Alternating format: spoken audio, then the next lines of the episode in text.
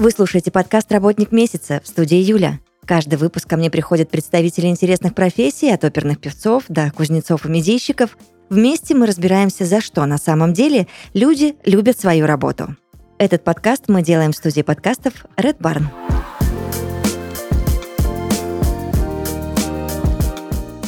Подкасте «Работник месяца» Сергей Григорьев, основатель, SEO и креативный продюсер компании Респака. Здравствуйте вам. Привет, привет. Сергей у меня многогранный человек, сейчас будет на интервью. Тут бы и про основательство поговорить, и про э, то, чем занимается SEO, но я, в принципе, думаю, что тоже ни для кого не секрет, и про э, профессию креативного продюсера. Вопросов, в общем, у меня немало, ну и надеюсь, что мы с вами сможем обо всем поговорить. Да, я думаю, мы все обговорим. Сергей, на старте расскажите мне, пожалуйста, кто такой креативный продюсер, чем он занимается, что входит в функционал этого человека? Во всех видеопродакшенах, во всей нашей деятельности у всех разное понятие, чем занимается креативный продюсер. Конкретно для себя мы определили как бы два направления. Это менеджер, в первую очередь. Именно со мной на старте знакомится клиент, когда приходит к нам. Я его брифую, узнаю, какие задачи он, ему необходимы для выполнения, какие ему необходимы цели, где будет показываться продукт и так далее, кто аудитория продукта. Вот. Далее я все это передаю команде и вместе с командой разрабатываю уже какие-то креативные решения. Вот. Ну и после, естественно, все это презентую клиенту. После всех этих креативов у нас вступает как раз вторая часть, это продюсерская. Здесь я как раз отвечаю за то, чтобы креатив был реализован так, как его задумали изначально. То есть не так, что у нас э, сначала был там красный диван, да, мы придумали в начале, а потом у нас резко в конце ролика э, превратилось все в желтое кресло. Вот, то есть мы, ну это условно, естественно, вот, но все вот эти вещи мы стараемся соблюдать и делать так, чтобы что задумали, то и реализовываем до конца. Собственно, да, и в конце все это защищаем перед клиентом. Естественно, я это делаю все не один, у меня большая команда, кто все это делает, и все ответственности распределены, каждый отвечает за свою, у каждого есть своя зона ответственности, вот, но в целом я думаю, приблизительно есть понимание то, чем занимается креативный продюсер в нашем понимании. По обязанностям вы уже, в принципе, рассказали, да, что в них входит. А, я почему, я почему улыбаюсь, э, Сергей? Я вспомнила вот этот древний мем, где проект, который придумали мы, там красивый амурский тигр такой. ну и в итоге, что утверждено было с заказчиком, и там очень странный рулет рыжего цвета. Скажите, пожалуйста, насколько бывает сложно договориться с заказчиком? И действительно, вы говорите, что ваша одна из основных ваших задач это оставить все э, таким, как было придумано, и чтобы это было именно так реализовано. А, случаются ли какие-то сложности, когда реализация что-то тормозится? Ну, мы в любом случае изначально все продумываем так, чтобы это было реализуемо.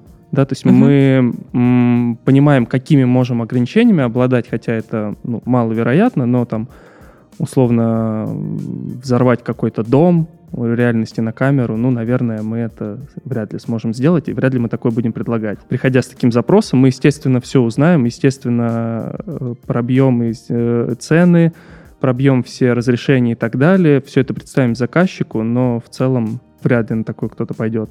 Трудности, которые могут возникнуть в процессе реализации, нет, мне кажется, никаких не может возникнуть особых трудностей. Поняла. Расскажите, пожалуйста, о миссии Леспака. У нас как таковой нету миссии, э, которую мы прописывали, да, как есть у больших огромных корпораций, которые прописывают, это выходит куда-то в слоган, где-то красиво на стене висит, вот, но мы для себя определили за время существования какой-то какие-то тезисы. Это в первую очередь всегда предлагать э, лучшие, креативные и полезные решения для клиента. То есть э, предложить ему не просто то, что будет нам интересно сделать, да, то есть мы вот там захотим взорвать машину, к примеру. Сегодня у меня будет все про взрывы, видимо. Okay. да. Не просто мы хотим какое-то креативное решение предложить, но и так, чтобы оно принесло пользу клиенту, выполнило его задачу основную. Второе – это качественная реализация продукта. То есть мы никогда не подходим к реализации спустя рукава. А, мы вникаем во все абсолютно детали. Честность и открытость, э, ну и прозрачность да, в выполнении всех наших процессов. То есть у нас клиенту всегда мы предоставляем абсолютно все. Это и сметы, они все открыты, все видно, куда уходит, на что бюджет. Это и специалисты, с каждым специалистом может спокойно клиент пообщаться, на площадке побывать и так далее. То есть это вот такие основные принципы, наверное, которые можно внести в нашу миссию. Вот. Ну, вот как-то так. Есть ли какая-то особенность, как вы считаете, в мышлении у креативщиков? Мне кажется, что креативность — это не вообще не врожденная история, которая вот есть э, стереотип о том, что есть креативные люди, да, есть некреативные люди. Кто-то с этим рождается, кто-то нет. А мы у себя внутри уверены, что креативность можно воспитать, развить и воспитать. И если она у всех есть в каком-то зачатке, мы ее можем дальше разогнать с помощью ну, каких-то наших уже э, внутренних историй. Это секретная история? Да на самом деле нет, это просто общение внутри команды. Вот. Так как мы не большая команда, мы умеем друг друга зажигать. Просто пойдя пить кофе на кухню, да, э, возле кофемашины поговорить, показать какое-то видео, заговориться и зажечь, и потом неделю на, просто на этом вайбе человек может что-то делать. Вот. Ну, возможно, это особенности какие-то нашей профессии, да. Это вот что касаемо креативности. Особенности, знаете, какие у креативщика? У креативщика нестандартный подход к любой задаче абсолютно. Вот. У нас там есть ребята, которые кофе, кофе в кофемашину каким-то особым способом могут просто засыпать. Это может во многом сказываться, там э, не только в этих вещах, вот, а они часто мыслят э, такими категориями, как «что если?». Ну, наверняка это слышали, да, это, в принципе, в креативной э, Конечно. креативной индустрии основной тезис, основной вопрос, который надо себе задавать, что если.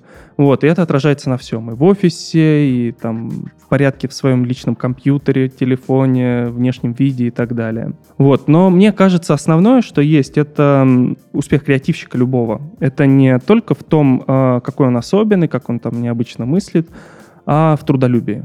Вот, это то, что мы очень ценим, и то, что всегда поддерживаем в компании. А, считаем, что трудолюбие — это все-таки залог успеха, а, нежели какие-то там особенности.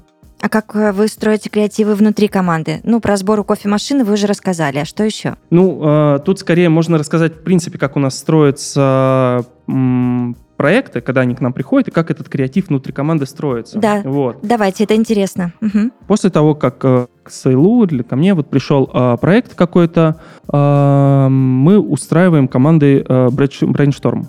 Вот, это первый такой креативный этап, когда, в принципе, начинается э, работа.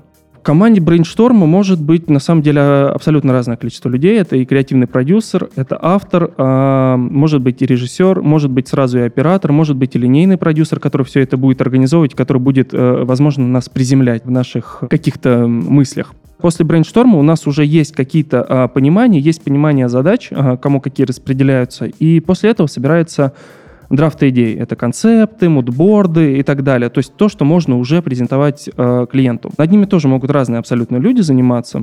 Ну, после всех этапов согласования у нас идет э, подготовительный этап. И на самом деле кажется, что креатив вот, вот здесь, вот когда у нас концепты, мудборды, может, какие-то сценарии, да, они вот там находятся. На самом деле нет. Креатив, он продолжается и дальше. На подготовительном этапе у нас уже э, к режиссеру может попадать э, сам сценарий, может быть концепт, еще какие-то вещи. А режиссер, как э, главный ответственный, в принципе, за весь продукт, будет работать э, с другими департаментами, ставить им задачи.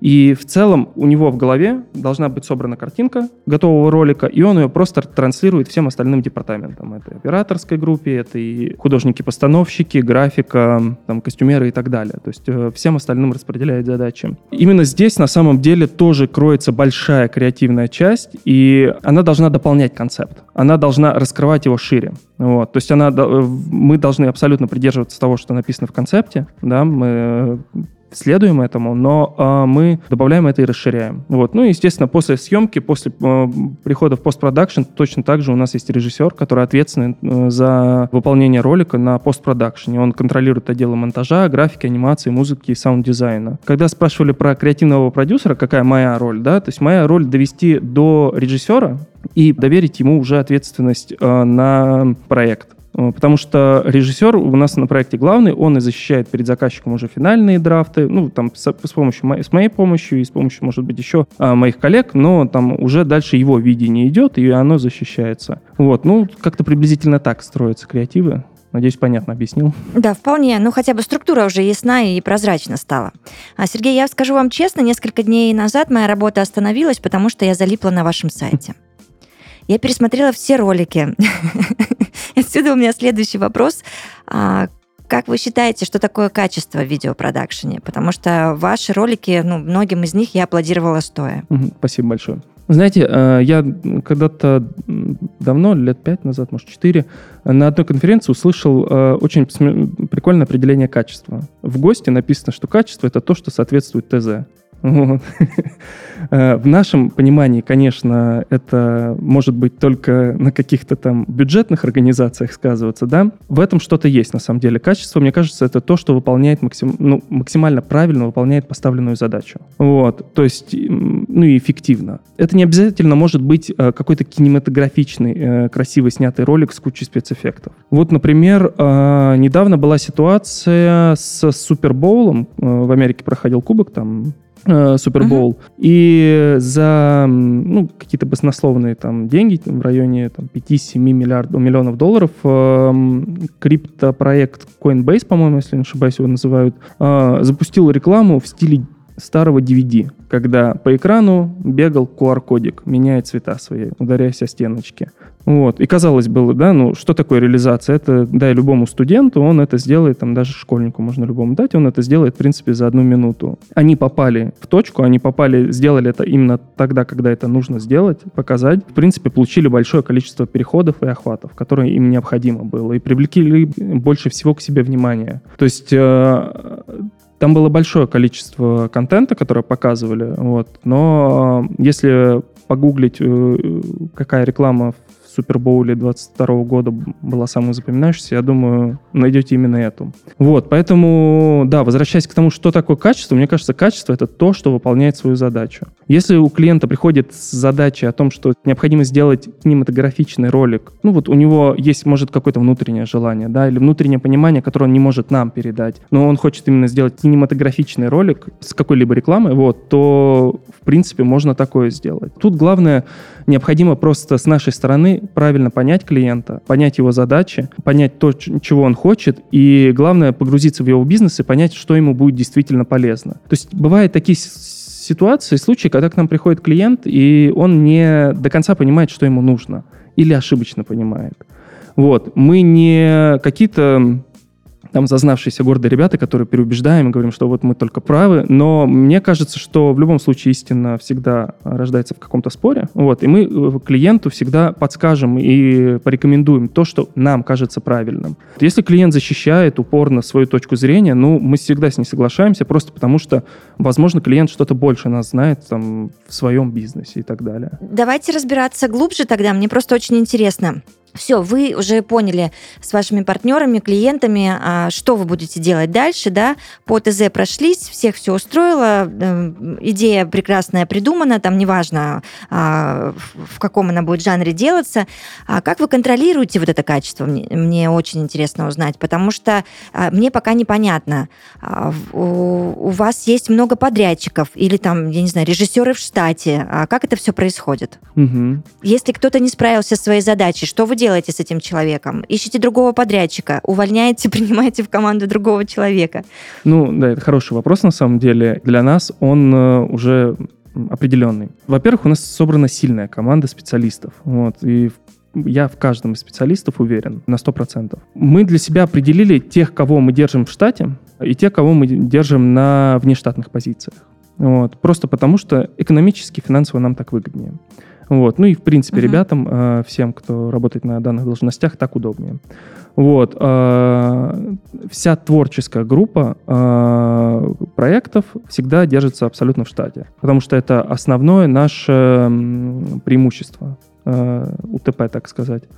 Мы держим в штате режиссеров, продюсеров креативных, операторов. Также у нас есть э, база операторов, с которыми мы работаем вне штата, но это основные операторы, которые мы держим в штате. Вся, весь постпродакшн э, находится у нас в штате. То есть мы внутри команды абсолютно можем контролировать качество и гарантировать то, что происходит э, то, что будет выдаваться, какой продукт будет выдаваться. Ну и помимо этого, естественно, у нас есть административная часть э, проектов, то есть линейный продюсер, продюсеры, которые, аккаунты, которые все ведут все проекты. А внештатные э, наши коллеги — это все став должности из разряда там механик камеры, ассистенты какие-то, ну, ну и так далее. Короче, да, различные став должности, которые просто нам невыгодно держать в штате, потому что ребятам выгоднее работать там условно каждый день, там через день. Вот. А смены, любой продакшн, ни один продакшн не обеспечит смены практически каждый день. Вот. Смены бывают, смены бывают параллельно. Вот.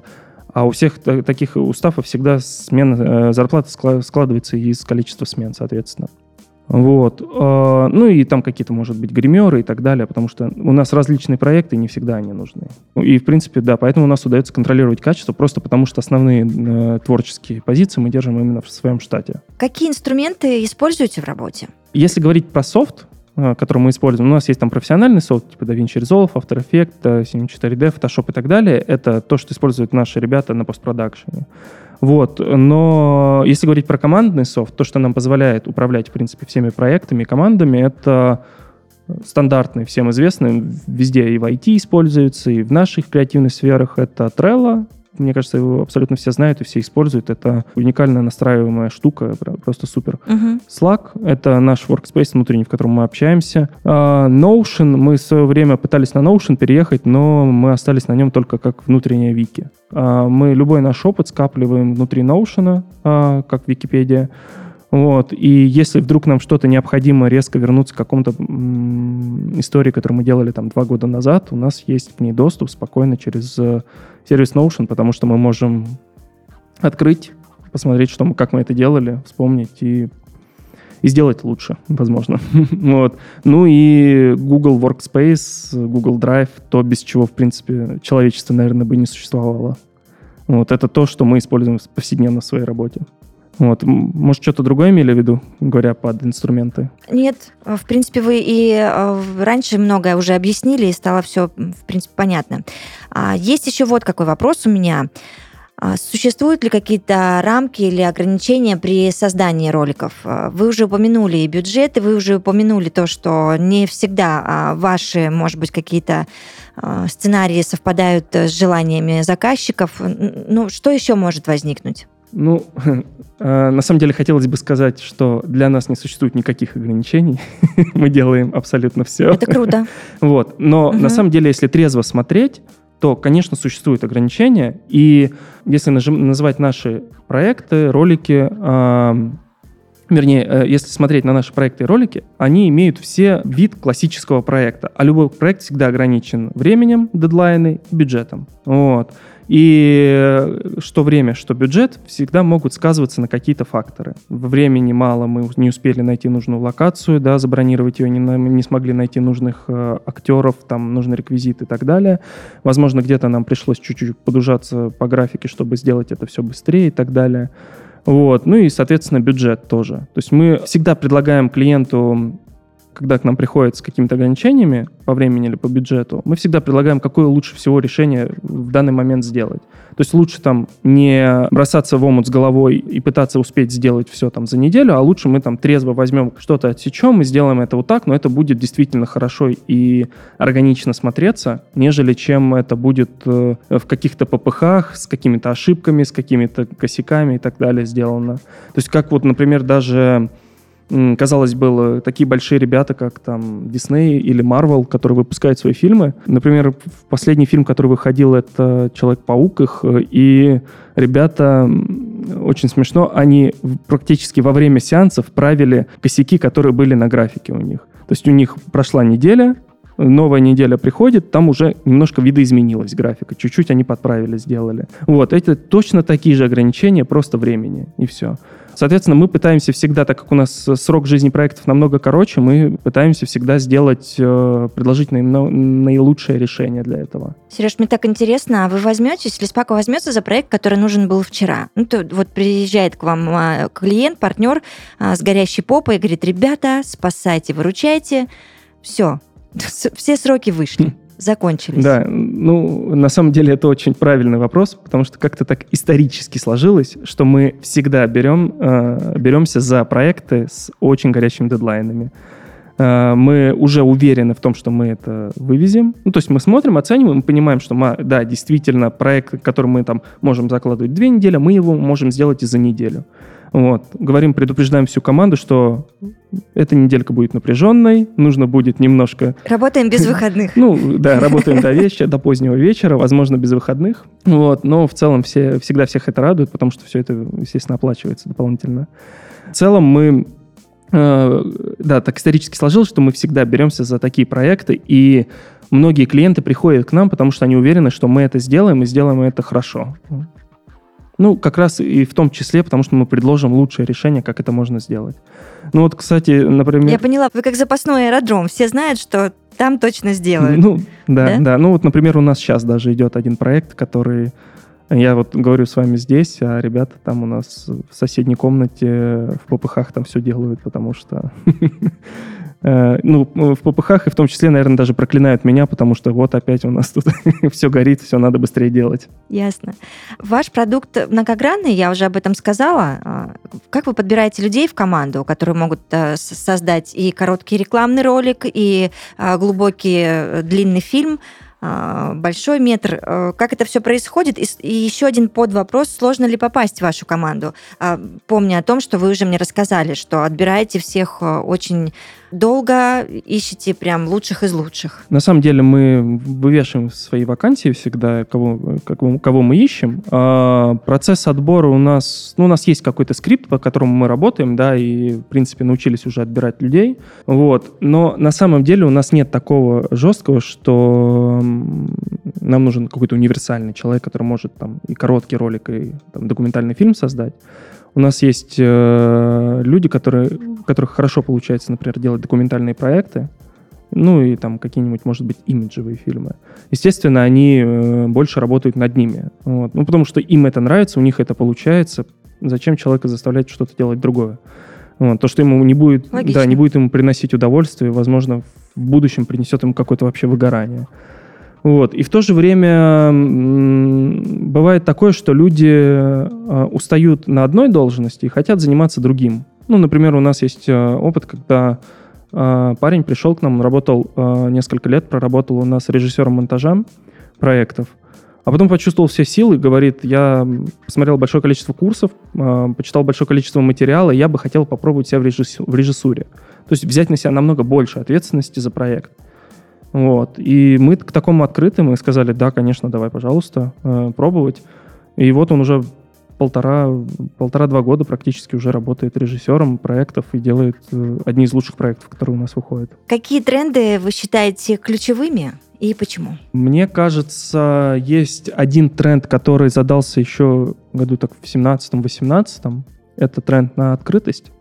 А, Мне кажется, это проекты, в которых есть реальные живые люди, реальные живые истории. То есть отсюда и пошло большое количество документальных проектов, потому что людям интересно смотреть на живых людей. Все устали уже там от каких-то, там, условно, йогуртных реклам, хотя не сказать, что это плохо, да. Людям нужно смотреть на реальные живые истории, настоящих людей, настоящие лица. Людям нужно, чтобы люди говорили криво. Как вот, например, говорю я, им нужно, чтобы они тоже так плохо формировали свою речь. У меня, я долго думал над этим, почему такое, в принципе, происходит, э, ну, почему вот так тренды поменялись. Мне кажется, это просто потому, что появились соцсети, появились блогеры, блоги, и люди посмотрели на этот контент, и когда есть выбор между контентом, люди поняли, что на настоящих людей живых смотреть интереснее просто, да, потому что ты от них что-то ожидаешь постоянно. Мож- Возможно, хорошее, возможно, плохое, но в любом случае ты что-то ждешь, тебе это интереснее смотреть. Это такой глобальный основной тренд, который есть сейчас, мне кажется.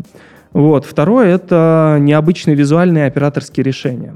А, Если посмотреть на то, что сейчас, контент, который сейчас выходит, э, ну, я говорю не только про какие-то там рекламные, документальные, имиджевые проекты, но и э, фильмы, сериалы, то там постоянно, если на эти проекты посмотреть с точки зрения не зрителя, а именно вот постараться посмотреть, как это снято, то можно увидеть, там постоянно необычные движения камер, необычная операторская работа, как-то свет необычно стоит или как-то свет необычно появляется. Вот, это то, что сейчас манит зрителей, то, что ему интересно смотреть. Потому что он уже наелся достаточно большое количество контента, да, ему уже интереснее смотреть, чтобы было э, все это более заморочено, более интересно. То есть, ну, это я говорю, естественно, как, про какое-то такое коллективное сознание, да, массовое, которое вот uh-huh. смотрит. Вот, потому что это тоже вот такой момент. Допустим, люди, как люди, как любой человек может отличить качественный продукт, кинематографичный, допустим, да, кинематографичный продукт от, от обычно снятого ролика на обычную камеру, там, семейную.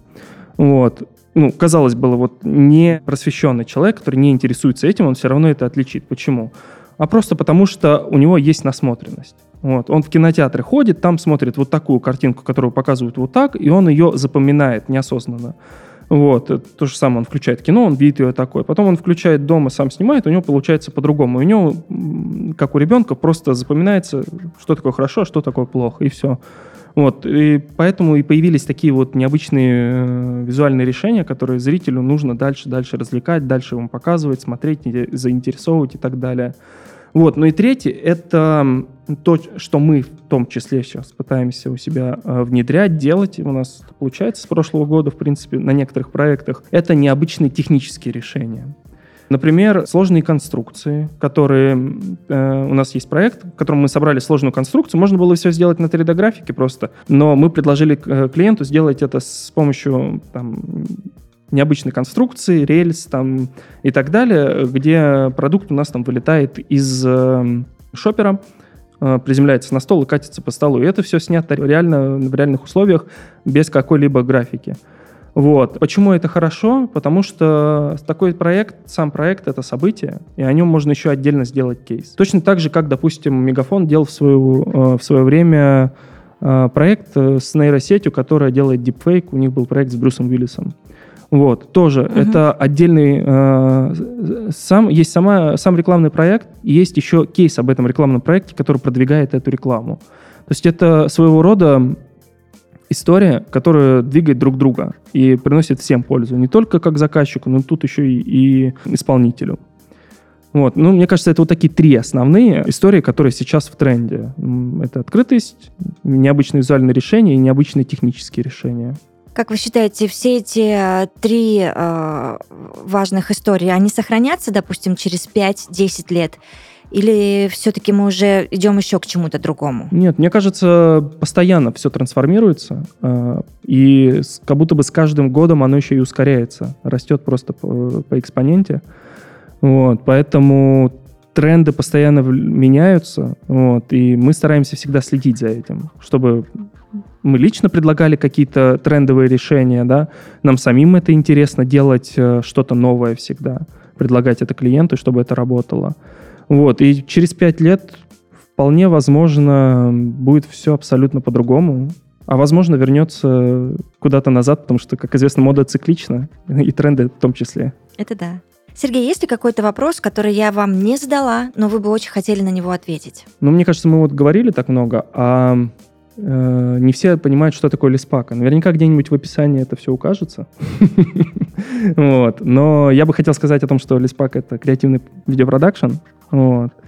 И основное то, чем мы занимаемся, это документальные имиджевые проекты, презентационные и э, рекламные, и различного рода обучающий контент. Потому что мы занимаемся не то, что приносит пользу нашим клиентам. У нас на сайте есть красивый слоган, который говорит о том, что мы снимаем истории, вот, и мы всегда стараемся да. делать действительно красивые, интересные истории. Вот это как бы такой наш подход к работе. Сергей Григорьев, основатель SEO и креативный продюсер компании Лиспака в подкасте «Работник месяца». Я благодарю вас за прекрасную беседу.